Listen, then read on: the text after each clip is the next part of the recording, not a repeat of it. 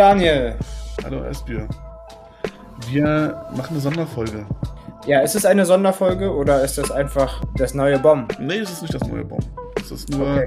mal zwischendurch so ein Bomb. Fazit 2023 haben wir uns überlegt. Und heute mal ohne Gast. Wir sind auch nicht im Tonstudio, also auch ohne Gian Piero. Und wollten aber einfach mal darüber reden, was so dieses Jahr passiert ist. Ja, und es ist auch abends. Äh, das heißt, für Zuhörende, äh, wenn es in dieser Folge etwas giftiger wird, dann liegt es an der Tageszeit, äh, weil im Durchschnitt ist es so, dass Menschen, wenn sie etwas zum Beispiel schreiben, abends etwas äh, giftiger im Ton sind, als wenn sie tagsüber oder morgens schreiben würden. Ist das so? Ja, also das habe ich aus vielen Gesprächen äh, gehört und es kann ja auch gut sein. Also es ist gar nicht, ich möchte gar nicht sagen, dass es etwas Schlechtes ist. Äh, es kann eine knackige Sendung werden. Es gibt ja diesen Witz, dass ähm, die Frau den Mann fragt, kommst du auch ins Bett? Und er sagt, nee, ich muss noch, ich muss die Welt retten, weil ich muss im Internet noch Leute beschimpfen. Ja, ja. Die äh, Internetgangster.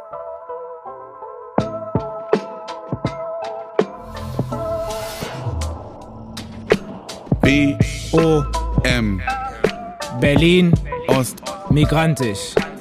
Deutschlands erster ostmigrantischer Podcast mit echten Berliner Biografien.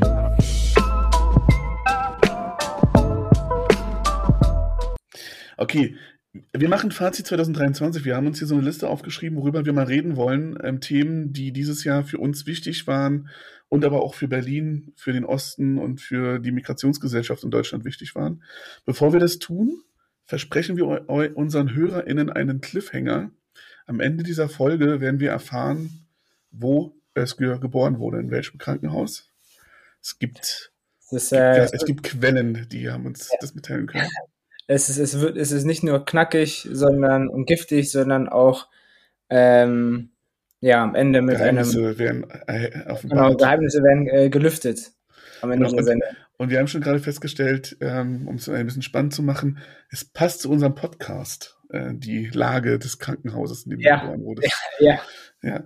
ja und, das macht es auch viel spannender. Ähm, ich möchte nur kurz sagen, dass wir uns natürlich nicht strikt an diesen Plan, den wir gemacht haben, halten. Es ist ja auch irgendwo, ähm, wenn ich das mal so sagen darf, der Charme unserer Sendung, dass wir, dass wir so ein bisschen durch die Sendung einfach uns fließen lassen. Und deswegen, ähm, ja, freue ich mich darauf, dass wir vorbereitet sind, aber vor allen Dingen freue ich mich auf den Fluss.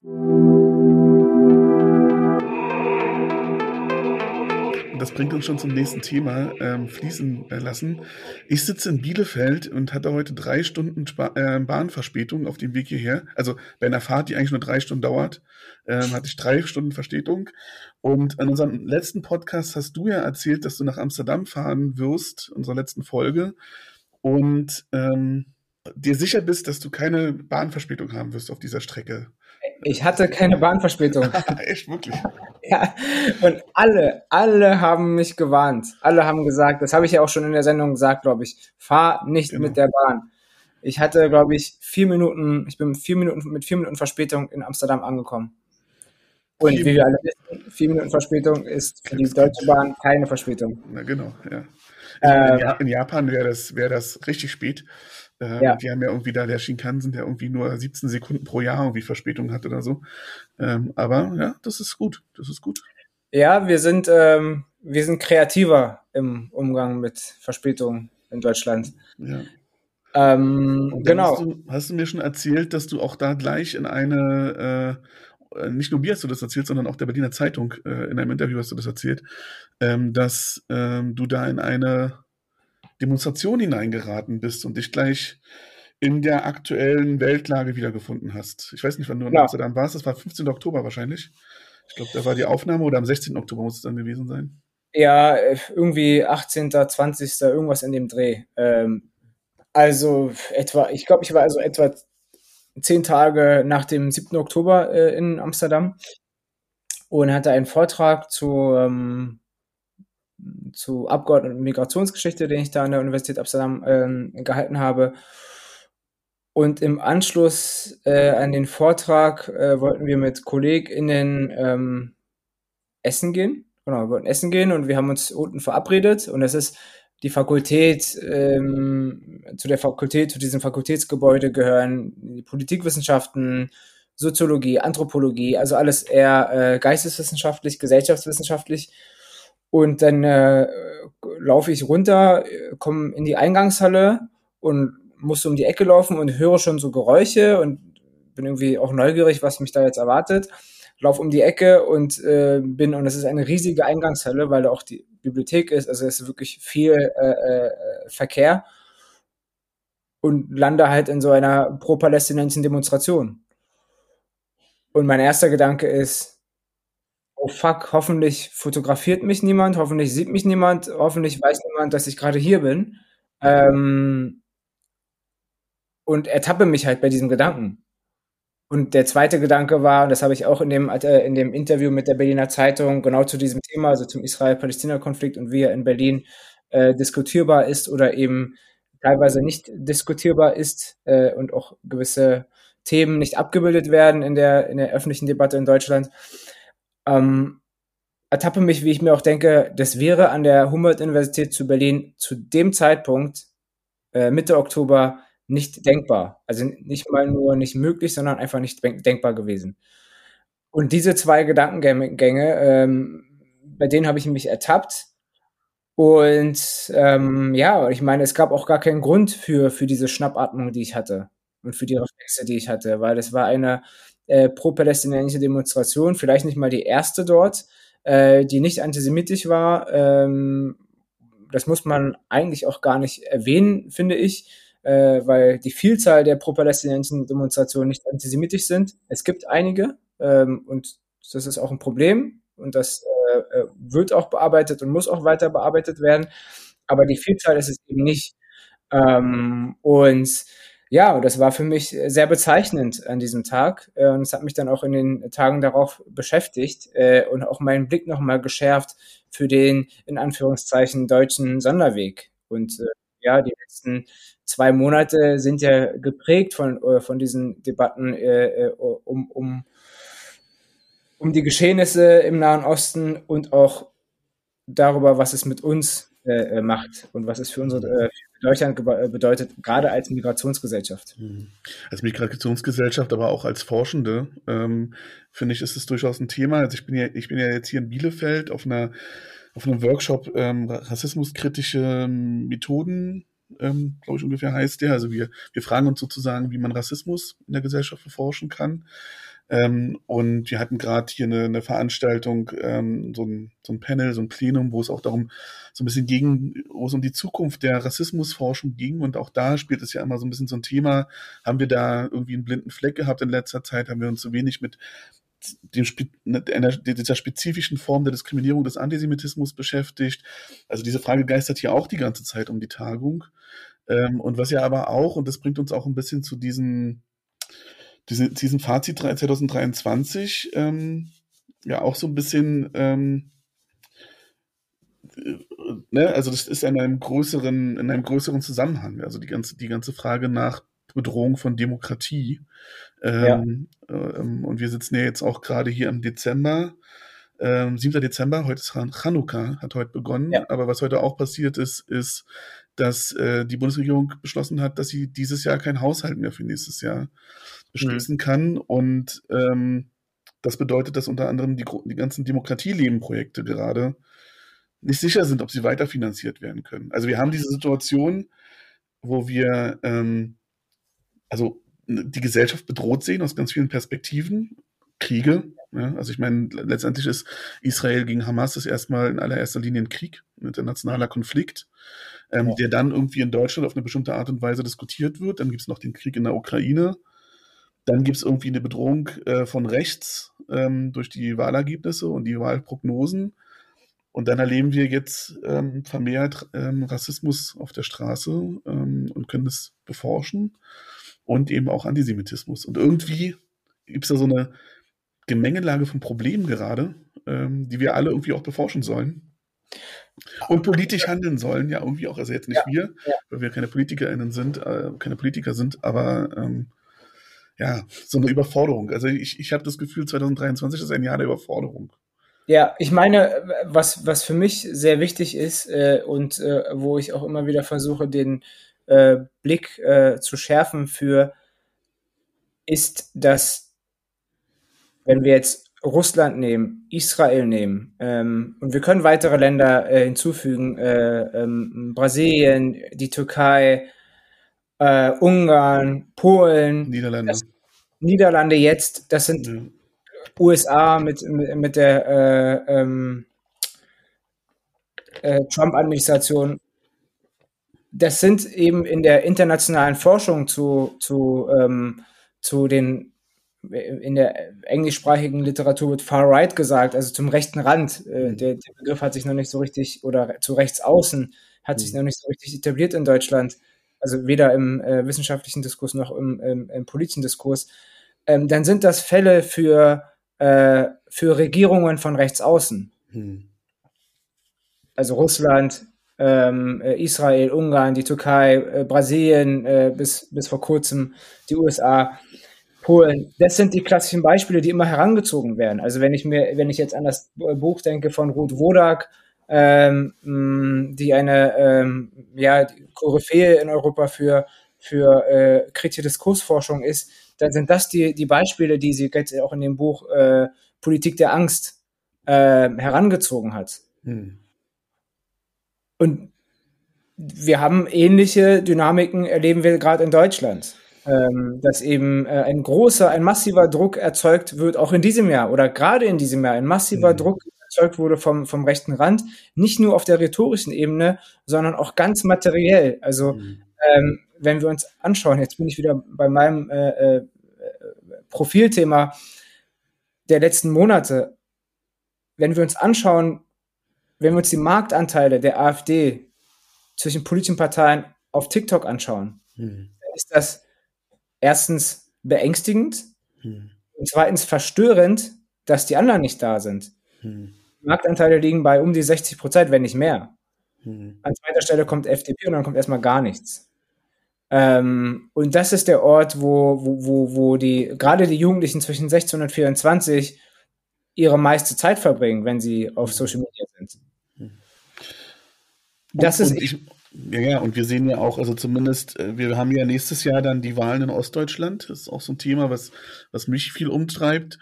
Und ähm, ich höre das immer wieder, dass es ähm, gerade im Osten Leute gab, die so gehofft hatten, dass das quasi eine Frage der Zeit ist, bis es dann vorbei ist mit den, den rechten Wählen, den rechten Wählern. Und was wir ja schon bei den letzten Wahlen in Ostdeutschland gesehen haben, und ich bin mir ziemlich sicher auch nächstes Jahr wieder sehen werden, ist, dass gerade die jungen ähm, Leute die AfD wählen ja. und die Alten eigentlich die sind, die sozusagen die etablierten Parteien, die, die jeweils regierenden Parteien stützen. Ja. Ähm, und ohne die ist, ohne die Alten ist schon viel, also schon viel mehr auch tatsächlich Wahlpotenzial für die AfD geben. Mhm.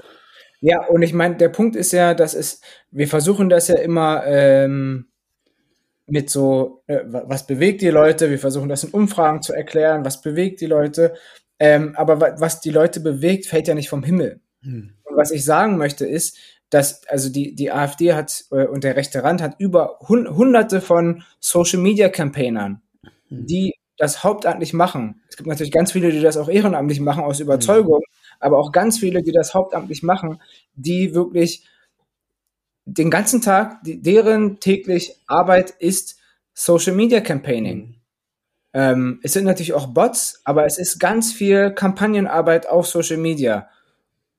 Orchestriert, konzertiert, alle ziehen an einem Strang. Und damit spielen sie nämlich, das ist eine Wahrnehmungs-Operation, hm. Ähm, Operation würde jetzt im Deutschen nicht passen. Eine äh, Wahrnehmungs-, was auch immer. Äh, mir fällt der Begriff nicht ein. Agenda. Eine Wahrnehmungsagenda, genau. Und, und, und das ist eben der Punkt, wo wir auch analytisch schärfer werden müssen. Hm. Und was wir aktuell machen und gerade in den letzten zwei Jahren machen, auch schon davor, aber nicht in der Intensität, wie es jetzt gerade passiert, wie, wie, wie dieses äh, äh nach rechts hinterherlaufen passiert, wir, es gibt zwei Möglichkeiten, äh, vom, vom, vom, von diesem rechten Rand zu lernen. Die eine, das ist der falsche Weg, der, der jetzt äh, äh intensiv äh, betrieben wird, ist nehm, zu sagen, ja, da sind, da sind Sorgen von Leuten, von, von irgendwelchen Leuten und die müssen wir ernst nehmen und da müssen wir jetzt äh, programmatisch hm. hinterherrennen. Das ist, das ist ja das, was, was wir gerade erleben, dass tatsächlich Leute im, also wirklich Leute, CDU vor allen Dingen, ich, also ich höre das vor allen Dingen von CDU-PolitikerInnen, die sagen, wir müssen jetzt was tun, weil sonst wird die AfD noch stärker. Mhm, und das ist, genau. deswegen so, das ist deswegen auch so irre, weil ähm, ich forsche ja in einem Projekt, wo wir uns mit der rechten Gewalt der 90er Jahre größtenteils auseinandersetzen. Und wir nehmen immer die Spiegelcover von, zwei, von 1992, 93 um mhm. zu zeigen, dass die rassistische Gewalt in Rostock und Solingen und Mölln und Hoyerswerda, dass die in einem Kontext stand von einem politischen Klima dieser Zeit. Also von mhm. einer sehr weit rechts außen stehenden oder sehr weit rechts stehenden CDU und einer mhm. SPD, die mindestens nach Lichtenhagen eingeknickt ist und mitgemacht hat in diesem Diskurs. Mhm. Um zu zeigen, dass das so ein Kontinuum ist. Ja. Ich finde es so irre, dass wir eigentlich die Spiegelcover aktuell nehmen könnten und zeigen könnten, wie genau das gleiche wieder passiert, wie mittlerweile die CDU und die SPD einknickt vor dem rechten Diskurs dieser Campaigner ähm, und eigentlich deren Politik umsetzt. Gestern hat, äh, gestern kamen die PISA-Ergebnisse raus. Mhm. Und die Bildungs-, also auf, und auf Twitter war die bildungspolitische Botschaft des Ministerpräsidenten von Bayern, dass er Gendern in den Schulen untersagen will. Ja, ja. Also, ja, das ist, das ist sozusagen deren, Bo das ist deren Kampagne. Ja, oder dass, das äh, ja, oder dass es an Migration äh, liegt, dass es an genau. Vielfalt, genau, in, in, in Heterogenität in Schulklassen liegt. Ähm, und das Problem ist, dass es eben mit Migration verbunden wird und dass es mit Migration verbunden wird, ist eben ähm, ein, eine sehr, ein sehr passives Hinterherrennen an von Recht gesteuerten, äh, an einem von Recht gesteuerten Agenda-Setting. Mhm. Und das ist eben das, was ich meine. Es gibt zwei Strategien. Die eine Strategie ist, wir nehmen die, die vermeintlichen Sorgen ernst. Mhm. Wir nehmen sie nicht wahr als produzierte Sorgen, sondern als äh, echte Sorgen, die vom Himmel gefallen sind und wir laufen denen hinterher. Äh, die internationale, Vergle international vergleichende politikwissenschaftliche Forschung zeigt, dass das immer eine Verliererstrategie ist. Mhm. Und die zweite Möglichkeit, die, also die, die Forschung zeigt, dass es eigentlich falsch ist und trotzdem gehen wir den Weg einfach weiter. Ne? Ich, würde, ich würde da auch gerne die Grünen mit reinnehmen, die machen ja, das auch. Ja, ne? Die ja. lassen sich auch, äh, die lassen sich, die lassen sich alle, in diesem Jahr haben sich alle treiben lassen von, von rechter, von rechten Erzählungen in der Migrationspolitik, von rechter Programmatik in der äh, äh Migrationspolitik, die eben konzertiert, orchestriert, äh, äh, ähm, sehr professionell äh, betrieben wurde vom rechten Rand, so dass die sich jetzt hin, äh, äh, zurücklehnen können. Die zweite Strategie, die wir hätten, wäre zu sagen, aha, interessant, die Inhalte sind natürlich totaler Quatsch, aber die Strategie, die sie machen, diese Professionalität, mit der sie äh, Agenda-Setting betreiben, mit der sie Campaigning betreiben, das ist doch vielleicht etwas, was, wovon wir lernen können und wovon wir selbst dann sagen, okay, wenn die so und so viele Leute haben, dann brauchen wir mindestens genauso viele, die sich für eine plurale, liberale Demokratie, die für eine plurale, liberale Demokratie äh, Social Media Campaigning betreiben, mhm. Strategiearbeit betreiben. Mhm. Und genau das haben wir nicht. Das heißt, wir lassen uns treiben, wir haben keine Gegenstrategien. Es gibt, ähm, es gibt das, äh, es gibt The, The Republic, es gibt das News-Netzwerk von Jörn Reichelt, es gibt die Bild-Zeitung, es gibt so viele Media-Outlets äh, auf deren Seite, die reduzierte Informationen produzieren und auf der, auf der linken Seite würde mir jetzt keine einfallen, die, wo ich sage, ja, die, äh, die zieht jetzt intensiv den äh, ähm, sozusagen in eine linksradikale Richtung, so wie die Rechtsradikalen das machen. Naja, ja. Die sind vielleicht nicht so erfolgreich, ne? Also ich, ich glaube ja, was, ich glaube ja, da ist ein, also ich, während du das so erzählt hast, habe ich gedacht, da gibt's, ich glaube, also mir, wir würden schon Leute, wir würden schon Leute einfallen. Zum Beispiel Jan Böhmermann würde mir einfallen. Ja. Also ich würde sagen, das ist eine erfolgreiche, ähm, ein erfolgreicher Campaigner, der linke Inhalte gut verkaufen kann.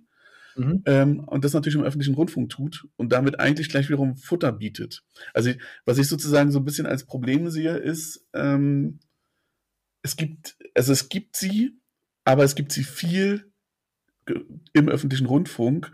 Und damit mhm. gibt's diese, geben sie auch so eine gewisse Angreifbarkeit. Also das ist ja, ja, etwas, was wir auch erleben, dass es, dass es kritisiert wird. Und es gibt sie aber sozusagen außerhalb davon wenig.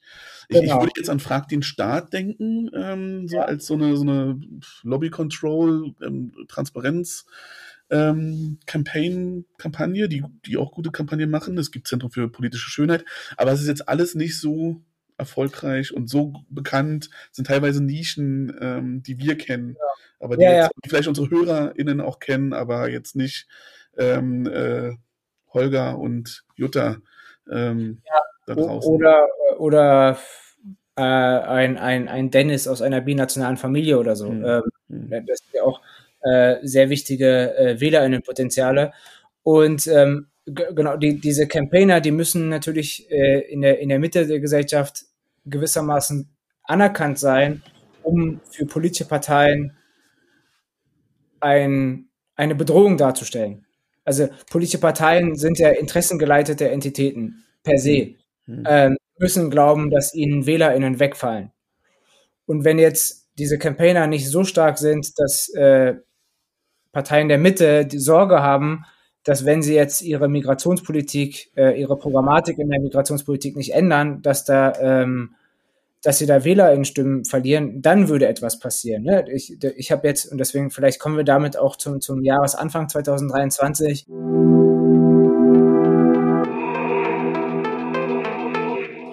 Äh, die wiederholte Wahl in Berlin. Ja, genau.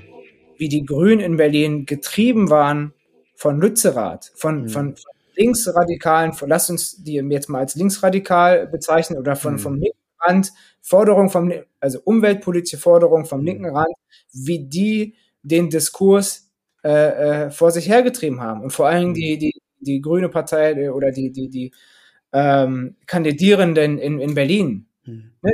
Und, und das wäre eben ein, ein, gutes Beispiel für Migrationspolitik oder eben auch für andere sozialpolitische äh, Themen.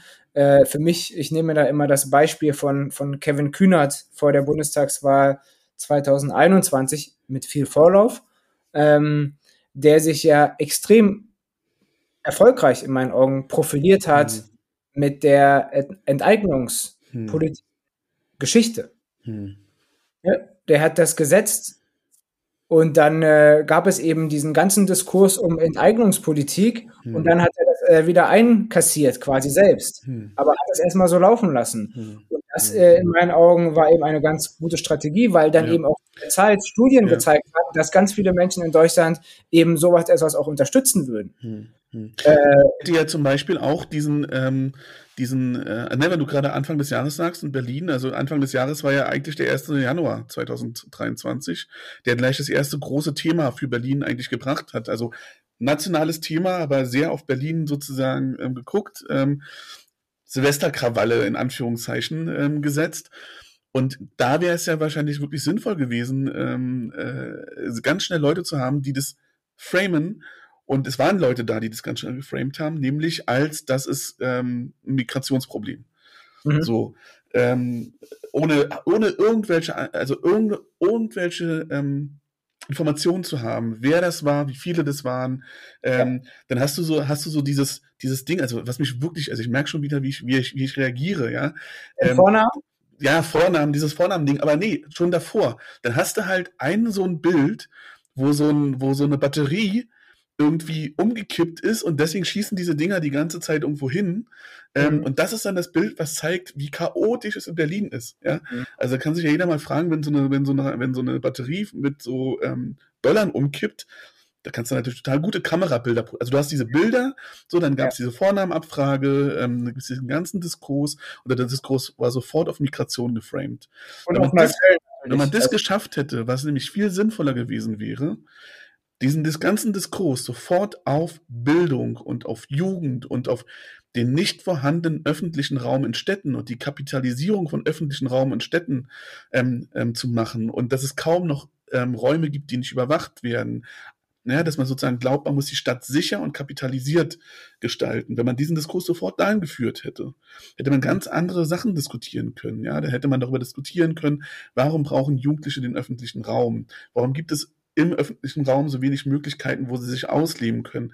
Warum so? Und und dann hätte man darüber diskutieren können. So, ja. Aber, aber haben wir nicht gemacht, weil es Leute gab, die das sehr erfolgreich geschafft haben, daraus einen Migrationsdiskurs zu machen.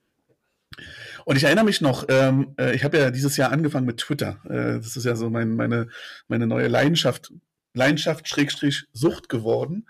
Und einer meiner ersten ähm, so viralen ähm, Twitter-Tweets ähm, äh, war, dass dann Michael Bröcker, glaube ich, war das, im Deutschlandfunk tatsächlich irgendwie so drei, vier, fünf Tage nach, nach dem 1. Januar behauptete, dass es diese Jugendgewalt früher in seiner Jugend nicht, früher hätte das nicht, hätte es das nicht gegeben. So. Ja. ja bei ihm ist es so 70er, 80er Jahre. Und, und, also, wir alle wissen, dass es in den 70er und 80er Jahren Jugendgewalt gab, dass die sogar statistisch höher war. Ähm, und ich meine, wir sind hier in einem Land, in dem Jugendgewalt einfach in den 30er und 40er Jahren nochmal eine ganz andere, eine ganz andere Größe ja. war. Also, wie sie es geschafft haben, das so in so einen Turn zu bringen. Und dann hast du ja über die Wahl schon gesprochen. Ich glaube ehrlich gesagt, dass das auch ein sehr, sehr wichtiger ähm, Aspekt für die Berlin-Wahl war.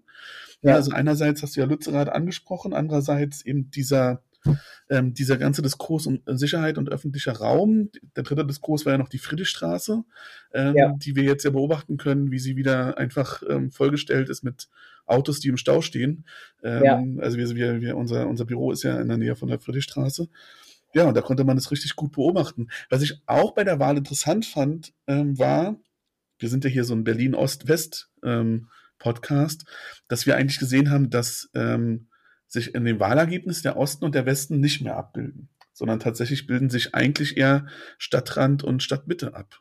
Ja, Zentrum und Peripherie. Ja. Ähm, ich, ich, fand, also der, der, Jahresanfang, ich fand den Jahresanfang auch äh, super interessant. Hm, eine analytische Beobachtung ist eben auch, dass es schon auch so war, dass dann viele Menschen ähm, aus, ähm, aus der Gesellschaftsforschung schon auch dann gehört wurden sehr schnell mhm. und sich auch in dem öffentlichen Diskurs positioniert haben und auch eine mhm. Einordnung geliefert haben. Und das ist vielleicht auch das neue Normal.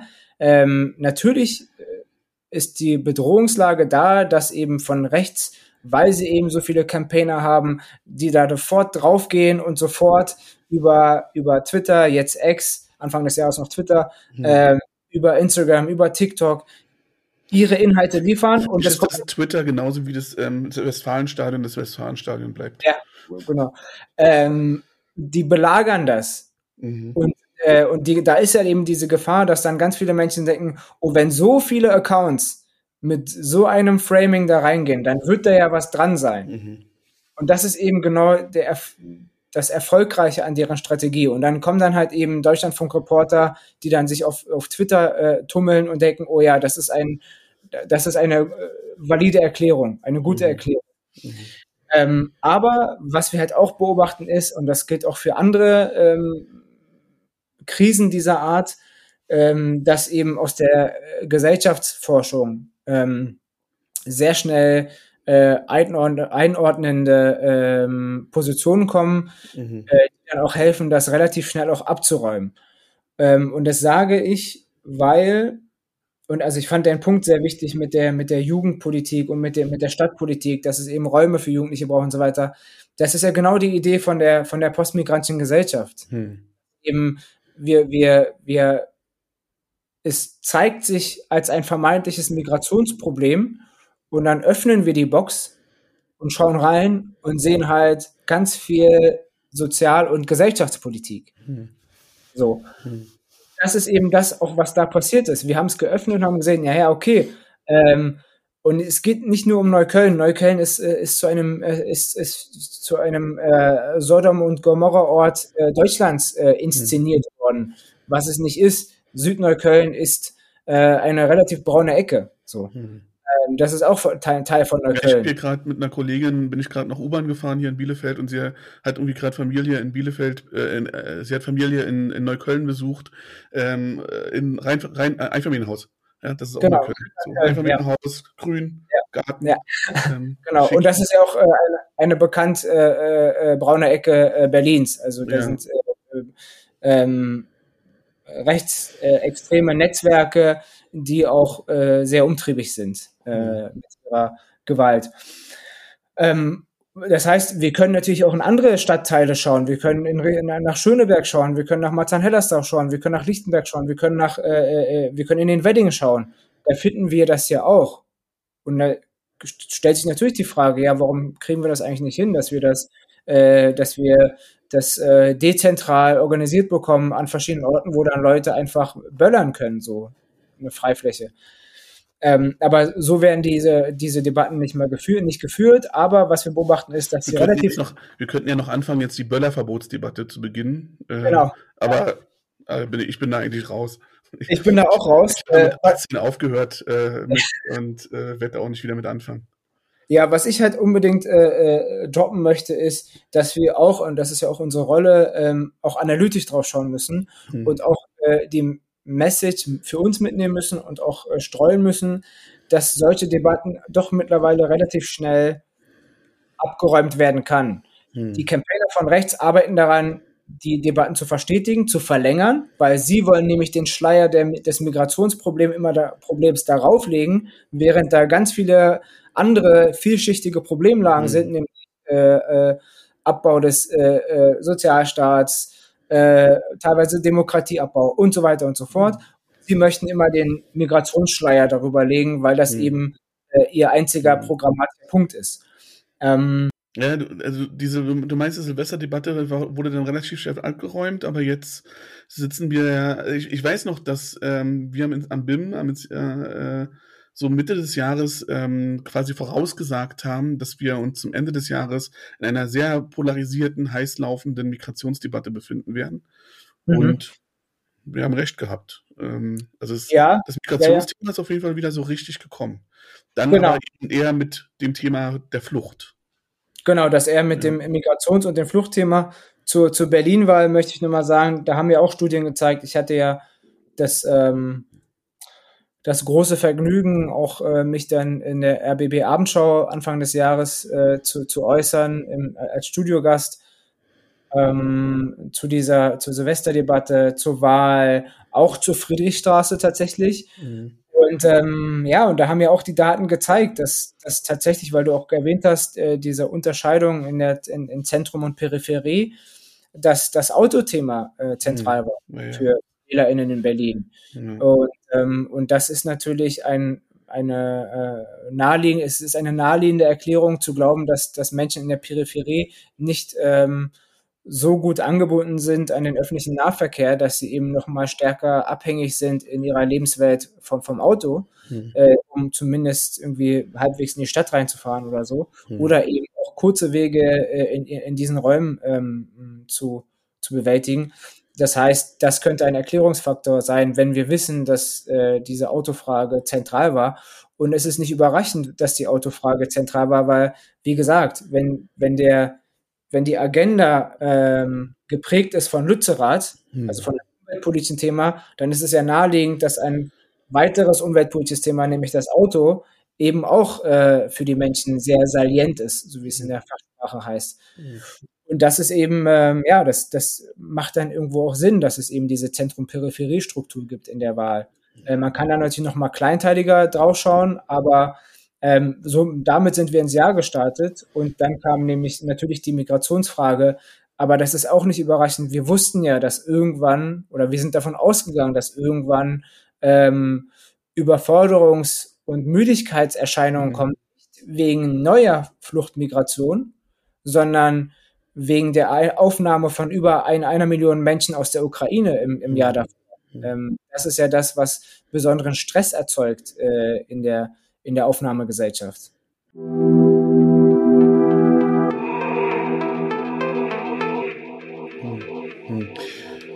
Ja, ähm, ich, ich habe das Gefühl, dass das aber trotzdem auch, also wir hatten das letztens auch diskutiert und da gab es dann so ein bisschen Widerspruch.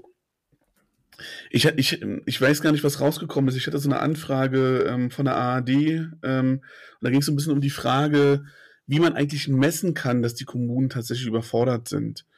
Und ehrlich gesagt, ähm, ich, ich habe da keine Antwort drauf und ich glaube auch, also mir fällt jetzt auch niemand ein, der darauf eine Antwort hat, wie man das jetzt wirklich messen kann. Also was ja passiert ist, dass es dann diese, diese Hildesheim-Studie gab. Der, vom Mediendienstintegration auch. Ähm, genau, genau. Mhm. Da haben die ja so eine Selbstabfrage gemacht. Also da haben sie die Kommunen gefragt, sag mal, seid ihr überfordert? Ja. Und es gab ja jetzt letztens diesen Zeitartikel, ähm, wo mehr oder weniger ähm, die, die Aussage ist, naja, also ob, ob ich überfordert bin, das entscheide ich als Kommune halt. Und wenn ich vielleicht ähm, manche Sachen nicht vorgesorgt habe oder eine relativ schwache Zivilgesellschaft vielleicht habe, ähm, dann, dann gibt es eine Überforderung und dann kann ich sozusagen über das Migrationsthema mal gut sagen, dass ich da eigentlich Unterstützung brauche. Mhm. Ähm, da, aber das, das, ist zum Beispiel was, wo ich das Gefühl habe, da ist eigentlich, da, da sind wir wieder beim gleichen Punkt, da gibt es eine, eine infrastrukturelle Überforderung, ähm, die teilweise angestaut ist über Jahre von Stillstand, also von wirklich infrastrukturellem Stillstand. Verwaltung wird nicht ausgebaut, Verwaltung wird nicht digitalisiert. Ähm, wir wissen, äh, ich, es gibt ja diese Tagesschau vor 20 Jahren ähm, Dinger. Ja? Vor 20 Jahren ähm, gab es in der Tagesschau eine Meldung, ähm, dass es einen Lehrerinnenmangel geben wird in 20 Jahren. So, ja, so stehen wir jetzt. So, und zu, dazu kommen jetzt eben relativ viele junge Menschen aus der Ukraine, ähm, also Frauen mit ihren Kindern, die dann irgendwie ähm, ähm, Deutsch lernen sollen und in die Schule gehen sollen. Ähm, aber trotzdem habe ich das Gefühl, dass dann, dass auch da, so, also ne, das, du, du sagst es jetzt so, es war ja klar, dass es passieren wird, weil es so eine Million Geflüchtete aus der Ukraine, Ukraine gab. Aber ein sozusagen gut ausgestattetes Bildungs- und Verwaltungssystem in den Kommunen hätte das natürlich geschafft. Ja? Also weil letztendlich reden wir ja davon, dass in einer Klasse mit, ähm, also muss ich mal kurz rechnen, also wenn jetzt, ne, also wir reden ja von ähm, ein Prozent, was dazu kommt. Also quasi kommt in jede Klasse kommen ein oder zwei Schüler, ähm, die halt ähm, nicht mal so, die nicht halt irgendwie ähm, ähm, eine Fluchtgeschichte haben. Und es kann ja nicht also diese ein oder zwei Schüler können ja nicht der Grund sein dafür, dass 40 Prozent der Kommunen sagen, sie seien überfordert. Also das kann, das kann nicht der Grund sein. Ich, ich glaube, es gibt, ähm, ich forsche ja viel in Mecklenburg-Vorpommern. Es gab da diese eine Kommune, ähm, äh, ein bisschen ähm, östlich von Rostock. Da war das so, dass in der, in der, in der, in dem, in der, in dem, in dem Dorf mit 300 EinwohnerInnen sollte eine erst sollte eine große Flüchtlingsunterkunft für mehrere hundert Leute gemacht werden. Klar, also dann, dann weiß ich sozusagen, wie da eine Überforderung entsteht. Mhm. Aber das, das kann mir jetzt keiner erzählen, irgendwie in Berlin, dass das jetzt sozusagen, dass diese zwei Flüchtlingskinder pro Klasse statistisch der ganze Grund für die Überforderung sind. Und deswegen muss ja, genau. man jetzt ähm, irgendwie ähm, Außengrenzen kontrollieren. Das ist ja jetzt ganz interessant, dass wir jetzt beobachten, dass also wenn ich jetzt U-Bahn fahre ähm, und dann immer die Medienfenster sehe, dann sehe ich überall die Meldung, ähm, die ähm, illegale Migration ist zurückgegangen, seitdem es Grenzkontrollen gibt. Hm. So, ja, also das ist dann so eine Beschwichtigungsnachricht. Ähm, ja. So, es wird doch nicht so schlimm. Und dann werden alle vielleicht nächstes Jahr ganz überrascht aufwachen, dass doch immer noch Verwaltungsstau und ähm, Lehrerinnenmangel ist. Genau, und das ist ja, also für, mich ist immer ganz wichtig, ähm, diese Information auch ähm, wirklich ganz klar zu kommunizieren, also zunächst einmal, wie du schon sagtest, äh, diese, diese Studie, diese Umfrage zeigt ja, dass 60 Prozent eben angeben, nicht überfordert zu sein. Das, und, und, trotzdem müssen wir natürlich die Überforderungsgefühle in den anderen Kommunen sehr ernst nehmen. Und das ist ja dann nicht mehr nur eine Frage von Migrationspolitik, sondern eben eine Frage von Migrationsverwaltung. Mhm. Und insbesondere von einer antizipierenden Migrationsverwaltung. Also äh, Migrationsschübe und Migrationsbedarf als das neue Normal zu verstehen, mhm. ähm, es zu antizipieren, es vorzubereiten. Ähm, und da eben, ähm, also wenn ich, wenn ich eine Bäckerei habe ähm, und morgens nicht um bereit bin, um 4 Uhr aufzustehen äh, und äh, in meinen Laden zu gehen und die, die, die, die Brötchen aufzubacken, ähm, dann bin ich halt um 8 Uhr, wenn die ersten kommen äh, und Brötchen kaufen möchten, bin ich halt unvorbereitet. Mhm.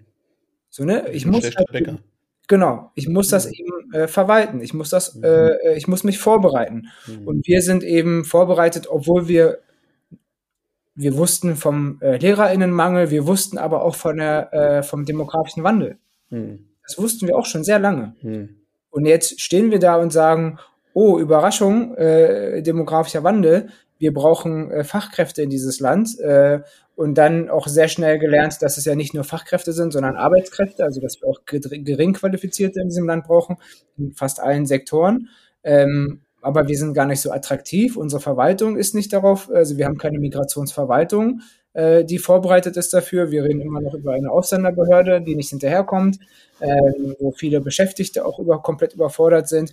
Also alles komplett dysfunktional äh, für eine äh, Gesellschaft, die in den nächsten 10, 15 Jahren ähm, ja, äh, so ihren äh, Wohlstand auf jeden Fall nicht halten kann, wenn sie halt nicht attraktiv für Einwanderung wird und sich auf Einwanderung vorbereitet und eigentlich auch äh, so, so makaber es klingt, über, also in Anführungszeichen, plötzliche Migrationsschübe sich eigentlich sogar freuen muss. Mhm. Ähm, und, und letztendlich alles dafür tun müsste, also da bin ich auch wieder bei meinem Ost, Ost auch im Osten. Ähm, äh, ähm, es, es gab, ähm, das Arbeitsministerium hatte irgendwie abgefragt, ähm, ähm, Fach, Fachkräftemangel ähm, in Ostdeutschland, wie sieht's aus? Ähm, und dann haben ganz, ganz viele Unternehmen gesagt, ja, Fachkräftemangel, wir brauchen, wir brauchen Leute. Und dann war die Frage, ja, wollen wir das über Migration regeln? Nee, nee, nee. Also nicht über Migration. Also das, das sind die Unternehmer im, im Osten, die das sagen. Ähm, und, und wo ich dann auch merke, ja, also da, da gibt es auch, ähm, also zumindest in Ostdeutschland ist es so, oder in den Städten, in denen ich forsche, ist es so, ist das auch wirklich in der Verwaltung, ähm, in der Politik der Stadt nicht verstanden worden, dass sie eigentlich alles dafür tun müssen, attraktiv zu sein dafür, dass die Leute, die jetzt da sind, ne, weil du meinst, man müsste eigentlich froh sein, dass sie da sind, attraktiv zu bleiben dafür, dass sie auch wirklich bleiben. Und was ich in meiner Forschung, in, also jetzt vor allen Dingen in Rostock und Magdeburg sehe, ist, dass ganz, ganz viele von den Menschen, die dort ähm, leben und äh, eine Migrationsgeschichte haben, manche schon vor längerer Zeit gekommen sind, einige, erst vor kurzem gekommen sind, ganz häufig darüber nachdenken, in den Westen zu gehen. Und spätestens ab dem Moment, an dem die Kinder schulpflichtig sind, also sozusagen der Platz, der garantiert ist, weil davor musst du ja mal gucken, ob du einen Kita-Platz kriegst, aber spätestens ab dem Moment, wo du schulpflichtig, wo das Kind schulpflichtig wirst, ganz deutlich überlegt wird, ähm, von Magdeburg aus nach Braunschweig, Hannover, ähm, Wolfsburg zu gehen, ähm, weil, und nicht, weil dort die Jobs sind, sondern Magdeburg hat ja die Jobs und da, wenn Intel wirklich kommt, dann ist das ähm, eine prosperierende Stadt im Osten ähm, mit einer sehr geringen Arbeitslosigkeit, niedriger als der Bundesdurchschnitt in Magdeburg. Ähm, aber die Leute erleben so viel Rassismus ähm, im öffentlichen Raum und vor allen Dingen so viel Rassismus auf den Ämtern, Mhm. Wir haben jetzt äh, vor zwei Wochen in unserem Projekt haben wir in Rostock ähm, gefragt, welche Orte, wo, welche Orte, wo haltet ihr euch nicht so gerne auf? Auf Ämtern. Ja. Da ist der Rassismus, haben ja. sie uns gesagt. Ja. Mhm. Da gehen wir nicht so gerne hin. Das sind die schlimmen Orte hier in Rostock. Nicht mhm. die, also auch die, die unbeleuchteten Tunnel oder ja. die menschenleeren Straßen, die auch, die werden auch als gefährlich angesehen. Ähm, aber die wirklich unangenehmen Orte sind die Ämter. Das Außen, mhm. Außen, so, die Ausländerbehörde. Genau, und das ist eben ein äh, ganz großes Problem. Ich möchte noch eine Sache sagen zu dieser, ähm, zu der, zu diesem Stichwort kommunale Herausforderung. Und es ist auch gut, dass wir über dieses Thema sprechen, weil äh, es hat auch die Polit-Talkshows äh, des, de, des Jahres auch wirklich in Regelmäßigkeit, äh, in, in, einer bestimmten Regelmäßigkeit äh, hat sich das durch das ganze Jahr gezogen, diese Erzählung von der kommunalen Überforderung. Und da ist auch aus einer, aus einer analytischen Perspektive auch ganz wichtig, äh, auch diese Feinheit klarzustellen, wenn eine, wenn eine äh, Kommune angibt, überfordert zu sein. Erster Punkt, natürlich ist das ernst zu nehmen und wir müssen uns damit beschäftigen. Ähm, und äh, gerade ist es Aufgabe der Politik und Verwaltung, sich ganz klar damit zu beschäftigen. Ähm, und wenn es heißt, dass wir sehen, okay, die, eine Kommune nutzt das aus, um irgendwie mehr Ressourcen zu bekommen, ähm, auch okay. Ja, diese ganzen, die, dieser Part, der muss erledigt werden. Der nächste Schritt ist aber auch ganz wichtig, dass wir, ähm, dass wir eine Angabe von kommunaler Überforderung aufgrund von Migration nicht sofort als Migrationsaversion deuten. Mhm. Mhm. Das heißt nicht, wenn ich sage, ich bin überfordert, heißt nicht, heißt es nicht, dass ich einer Sache gegen, äh, gegenüber feindlich eingestellt bin. Es heißt erstmal, dass ich überfordert bin. Mhm. Heißt, also ne, es, es heißt, dass mich mein, wenn ich mal an, meine, an die Bäckerei denke, dass der Lieferant nicht gekommen ist. Hm. Deswegen bin ich jetzt überfordert. Hm. So. Ähm, ich bin jetzt nicht niemandem gegenüber feindlich eingestellt. Ich bin vielleicht sauer auf die Lieferanten. Ähm, aber es heißt nicht direkt, ich bin migrationsfeindlich. Hm. Und das ist aber dieser, dieser Kurzschluss, der in der öffentlichen Debatte entstanden ist. Und hier komme ich auch wieder zurück zu, der, äh, zu den äh, Campaignern vom rechten Rand. Die treiben das an. Hm. Treiben solche Kurzschlüsse an. Hm. Die schreiben, die, die schlachten eben äh, kommunale Überforderung als Migrationsfeindlichkeit aus. Sie versuchen das zu setzen. Sie belagern die, die Räume, gerade die Social Media äh, Räume. Und dann setzen sie Dinge und dann ist es eben so, dass, dass insbesondere äh, PolitikerInnen, aber auch äh, die Verwaltung diesen Dingen hinterherrennt und von, von, dieser, von dieser Kampagnenarbeit getrieben ist. Und mhm. das ist die ganz große Gefahr. Und deswegen spreche ich auch in den letzten zwei Monaten immer wieder von einer algorithmischen Gefahr, weil genau diese äh, Ressourcen, die da reingesteckt wurden vom rechten Rand, äh, eben ähm, eine algorithmische Gefahr für uns äh, darstellen, weil sie halt äh, verzerrende Argumente liefern und wirklich äh, äh, verzerrende Problembeschreibungen liefern, mit denen dann andere Menschen operieren. Hm.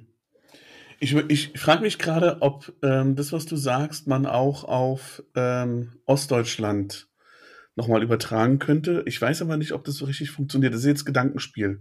Also, mhm. ähm, weil, ähm, was wir ja seit schon einiger Zeit jetzt erleben, ist, dass wir in den bundesweiten Umfragen, aber vor allen Dingen in den Umfragen über Ostdeutschland sehen, dass die AfD dort sehr stark, sehr stark ähm, in der Wahlpräferenz sehr stark gehighlightet wird. Also es gab mhm. gerade jetzt vor kurzem ähm, steht die AfD als stärkste Kraft im Osten in den, in den mhm. Bundes, in den Sonntagsfragen da.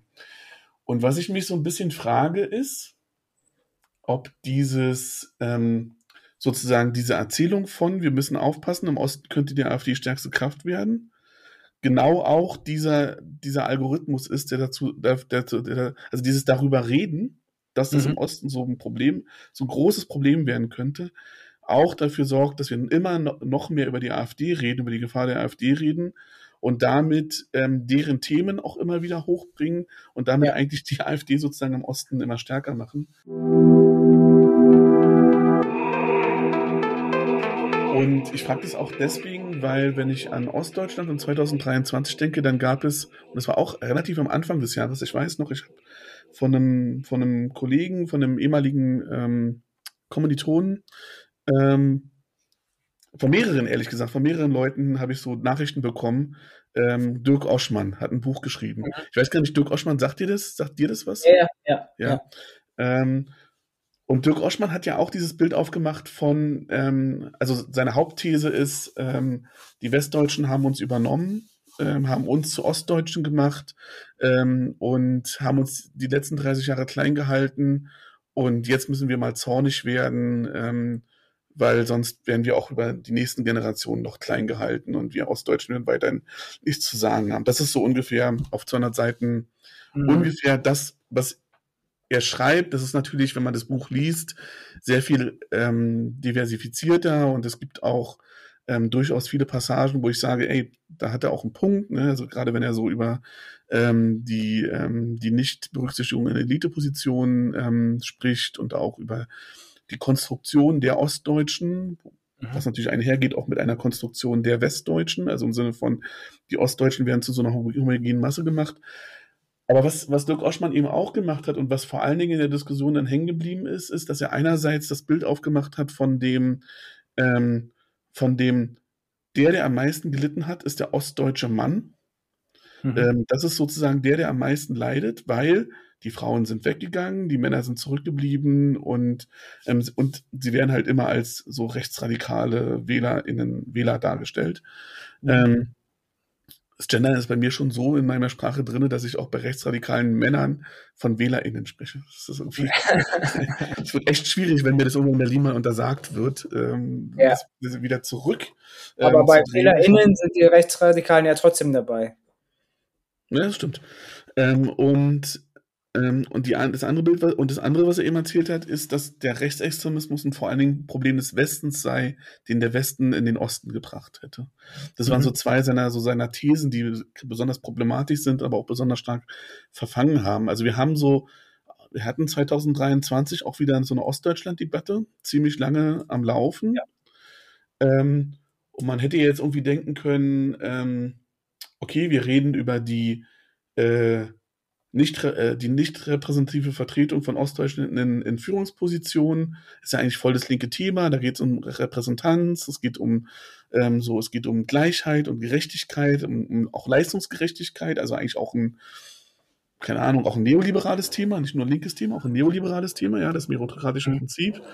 Ähm, und so, aber irgendwie ist es eine Debatte geworden, die vor allen Dingen den rechten Diskurs auch genutzt hat. Und mhm. ähm, dann ist das so ein bisschen ähm, vorbei gewesen. Dann ähm, war, das Buch war sehr erfolgreich. Ähm, dann gab es noch ein Buch hinterher, das war in Deutschland jetzt gar nicht so erfolgreich, ähm, was auch nochmal zu einer Diskussion geführt hat. Dann ist das jetzt gerade so ein bisschen, gerade ist Ostdeutschland gerade nicht so en vogue. Ähm, wird nicht so viel diskutiert, ist auch mal ganz angenehm, wenn man dann nicht ähm, ständig ähm, sozusagen sich dazu positionieren muss, als jemand, der zu Ostdeutschland forscht. Aber das wird ja nächstes Jahr total hochkommen. So, ja. ja. Und ich, und ich frage mich halt, ob dieses, dieses den rechten Osten immer wieder zu thematisieren, teilweise in Umfragen alle zwei Wochen wieder neu zu zeigen, uiuiui, ähm, ob das nicht auch eher dem Diskurs nutzt, ähm, denen, die einen, den Diskurs haben wollen, dass der Osten vor allen Dingen rechts ist. Ja, ich erinnere mich ja. an so ein brutal, äh, brutal dummes Video von, von Höcke, wo er von dem wilden Osten spricht, der jetzt hier so richtig geil ist und wo ja ähm, wo man sich freuen kann, ähm, wie die Rechten jetzt hier an die Macht kommen. Ja. Und das, äh, das, das Paradoxe und äh, analytisch aber total wertvolle Wissen dazu ist ja, dass Björn Höcke selbst kein Ostdeutscher ist.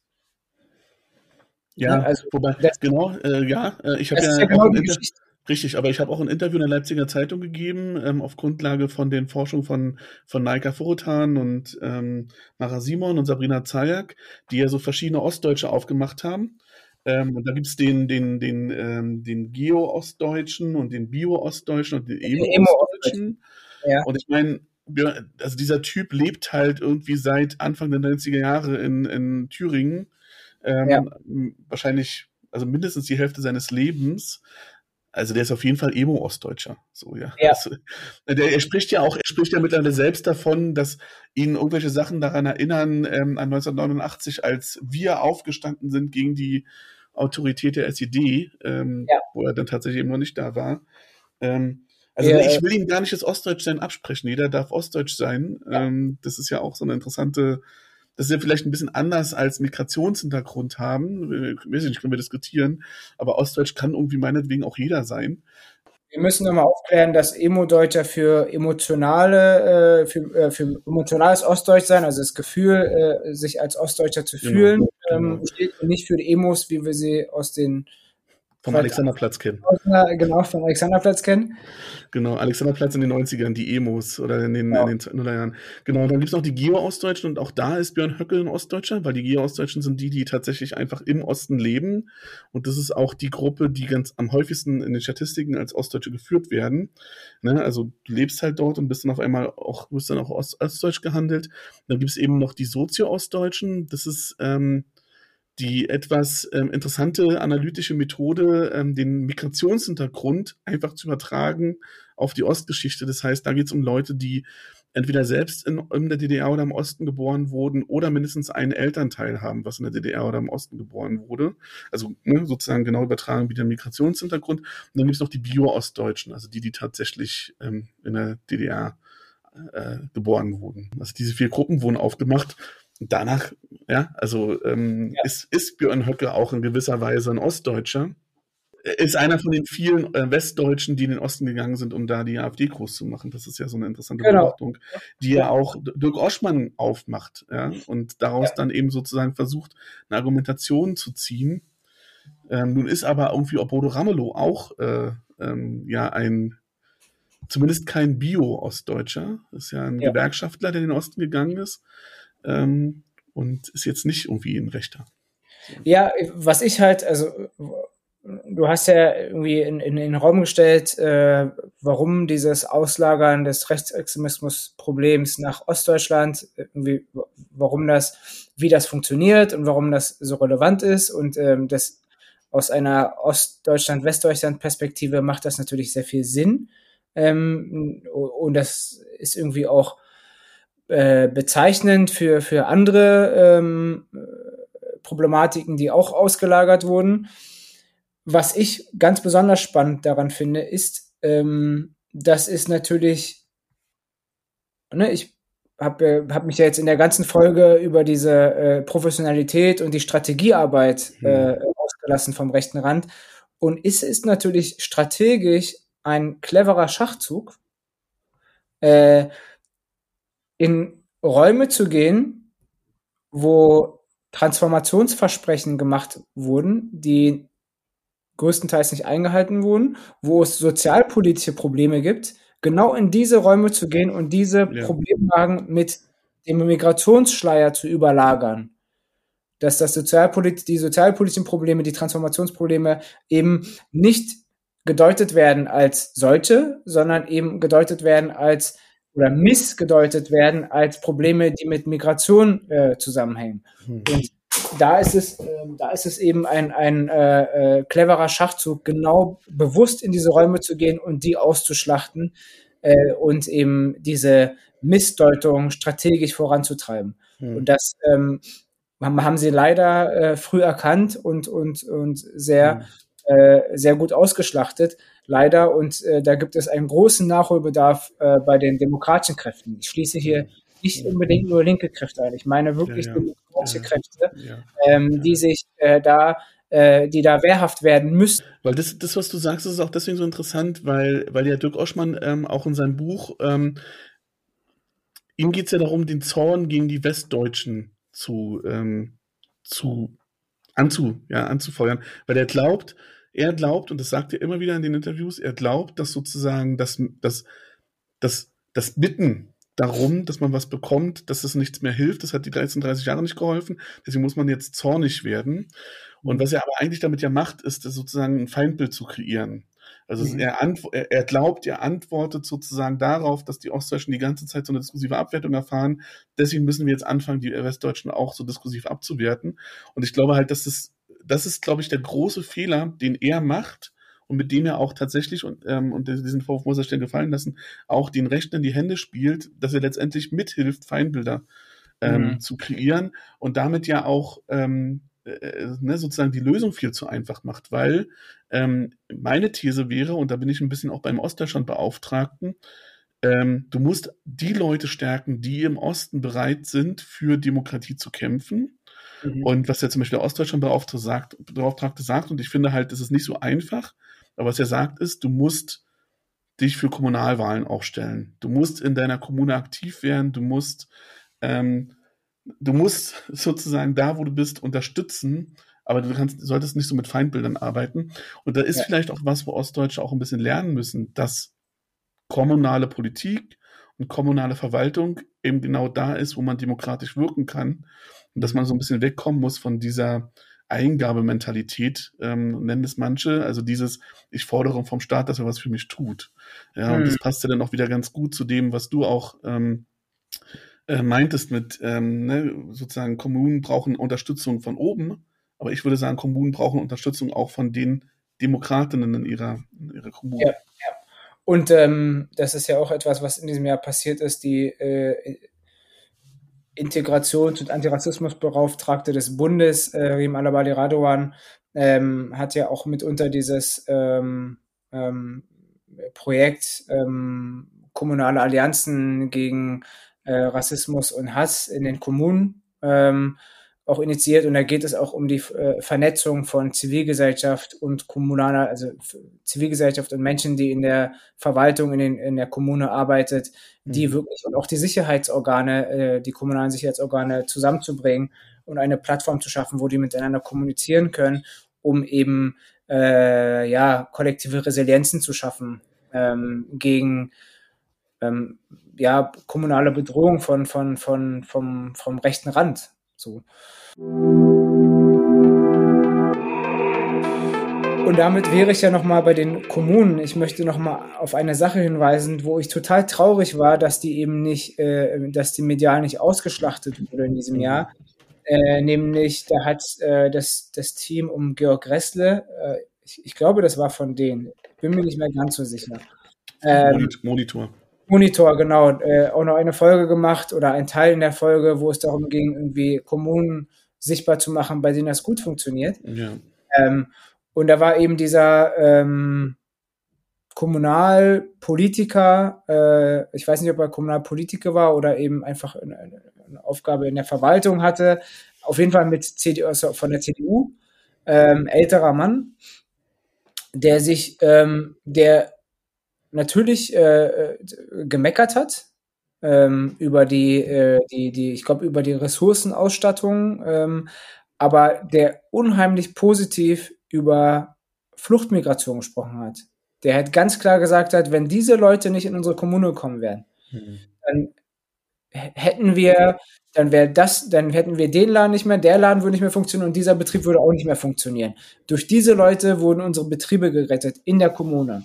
Mhm. Und das ist eben ähm, unglaublich wichtig, weil es äh, von einer Person aus der CDU kommt. Ähm, es ist eben, und das ist das, wo, wo, wo ich wirklich ganz äh, große Probleme habe, auch aus, auch aus, einer, aus einer analytischen äh, Perspektive, ganz große Probleme habe, ähm, dass wir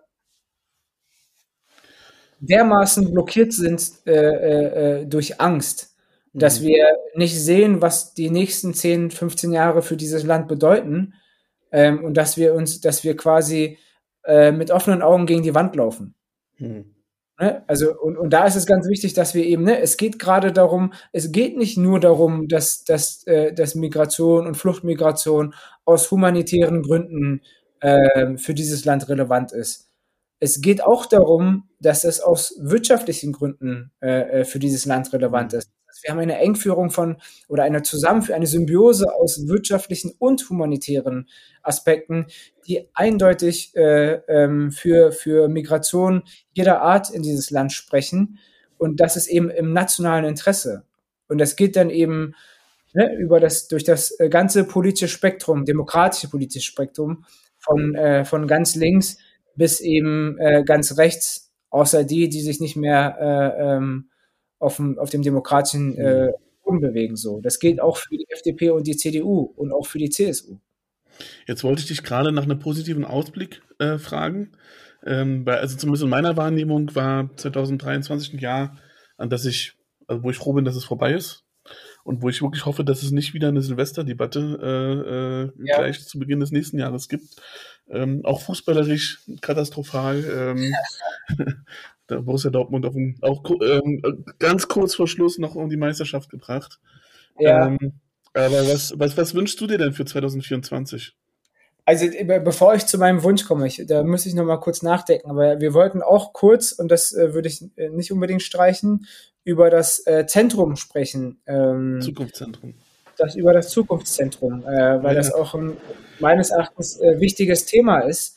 Das, ähm, kann, das, kann, ja mein Wunsch sein, ne? Ähm, genau, dann fang du doch mit deinem Wunsch an. Ja, ja. Und, äh, ähm, aber äh, wette das bitte in deinen Wunsch ein. Ja, ja. Das Zukunftszentrum Deutsche Einheit. Na, ich habe den, hab den Wunsch, dass das wirklich kommt. Ich bin gerade so ein bisschen kritisch, ob das, ob das auch gerade mit der ganzen Diskussion im Haushalt und so, ob das auch finanziell so abgesichert ist, dass es wirklich kommt. Ähm, ich, ich sehe, dass ähm, dass da ganz viel getan wird, damit es gebaut wird. Also da ist jetzt auch ein, ein Bauplan ähm, gemacht worden und das Grundstück ist freigemacht worden und so. Was ich mir, was ich mir wirklich wünschen würde für 2024 ähm, im Osten, also ne, ich, ich, ich wünsche mir jetzt was für den Osten, ist, dass dieses Zentrum kommt und dass sie anfangen, ähm, auch wirklich darüber nachzudenken, was sie dort inhaltlich machen wollen und dass es wirklich ein Zukunftszentrum wird.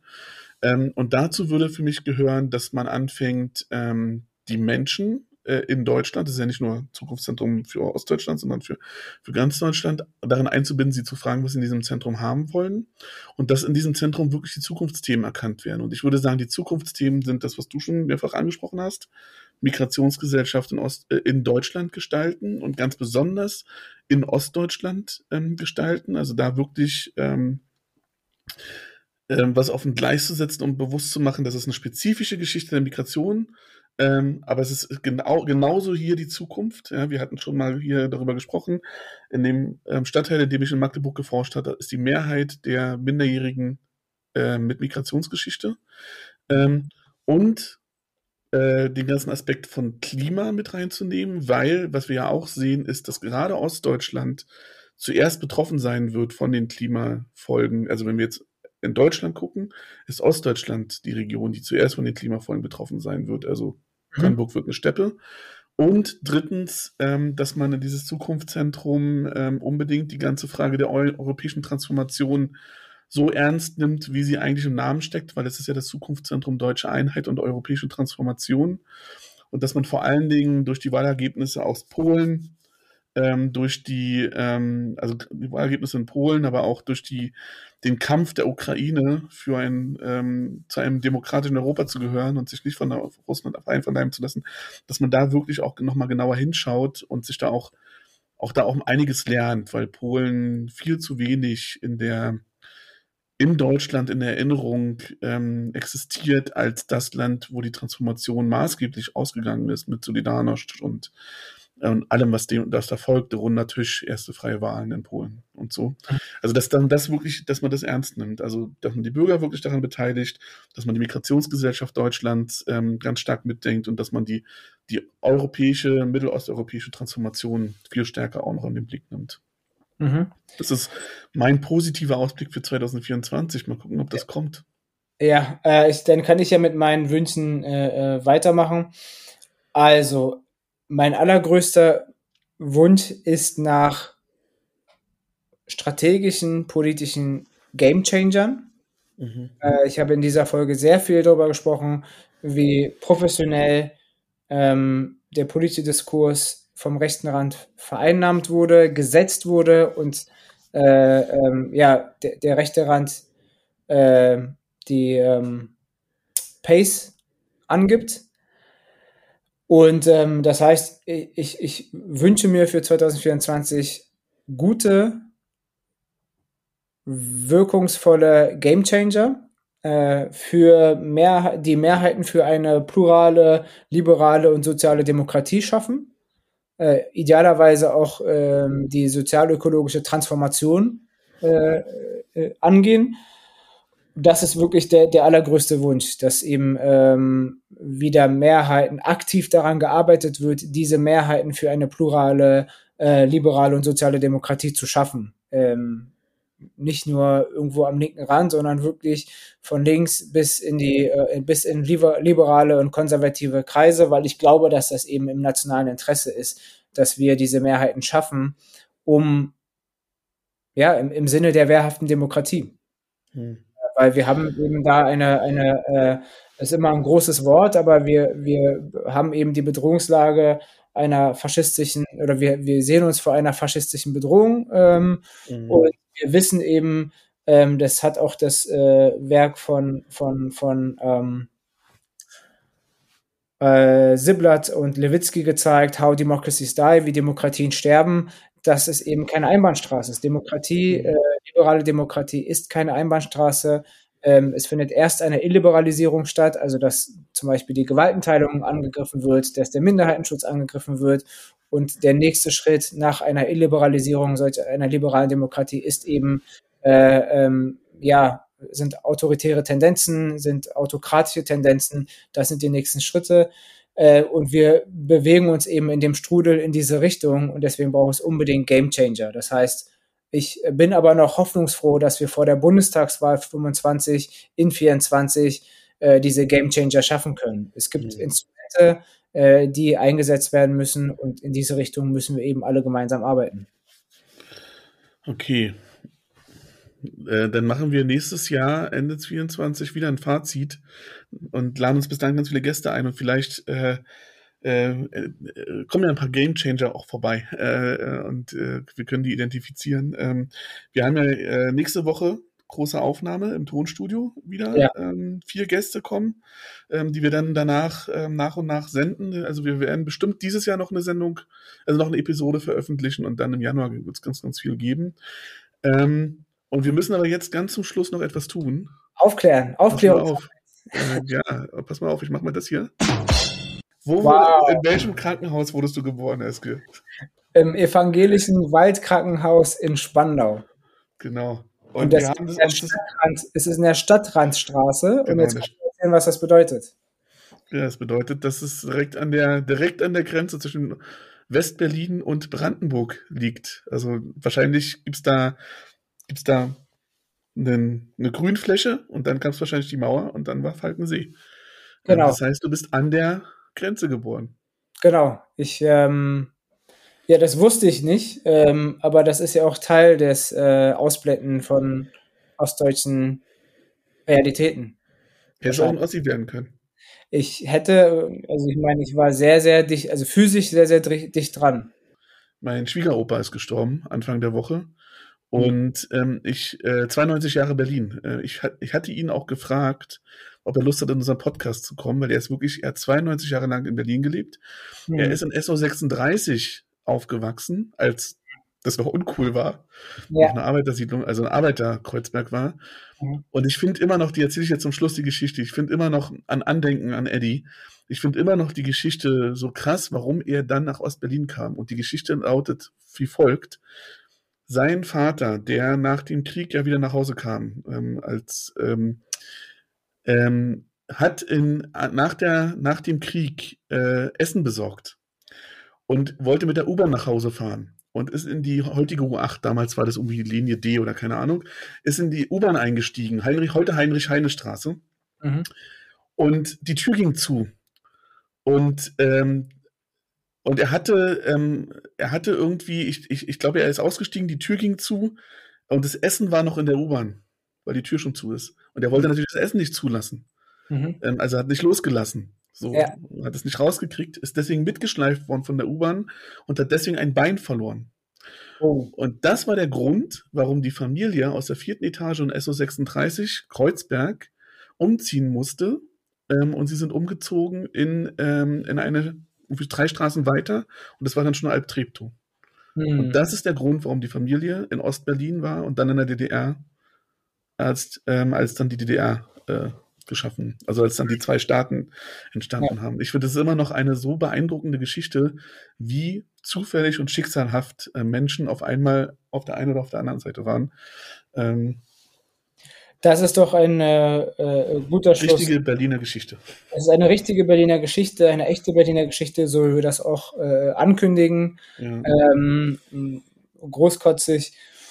Und Eddie, und, äh, Eddie, wollte nicht in den Podcast kommen. Er hat gesagt, nee, äh, öffentlich will er nicht über sein Leben reden. Mhm. Jetzt hast Wäre du das. aber, glaube ich, sehr spannend geworden. Jetzt habe ich wenigstens einen Aspekt hier erzählt. Ja. Sehr schön. Das war doch eine gute Sendung. Ja, genau. Ähm, bis äh, zur nächsten Episode. Genau, vor Weihnachten. Ich, ich rufe einfach hier nochmal auf hört uns, liked uns, schickt uns Kommentare, sagt uns, äh, äh, erzählt uns eure Geschichten. Äh, die haben auch hier Platz. Ähm, da wird uns bestimmt was einfallen, ähm, wie wir interessante Geschichten auch hier mit einbauen können in unseren Podcast. Tschüss. Ciao.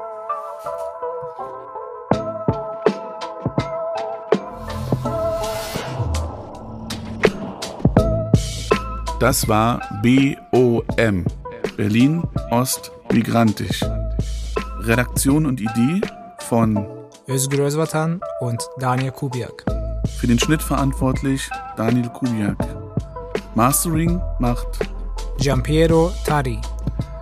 Diesen Podcast könnt ihr auf allen gängigen Podcast-Formaten hören. Wenn er euch gefällt, drückt bei Spotify die Glocke oder abonniert ihn bei Podigy. Weitere Infos findet ihr beim BIM, dem Berliner Institut für empirische Integrations- und Migrationsforschung an der Humboldt-Universität. www.bim.hu-berlin.de Wir danken dem Tonstudio des CMS an der Humboldt-Universität für die technische Unterstützung.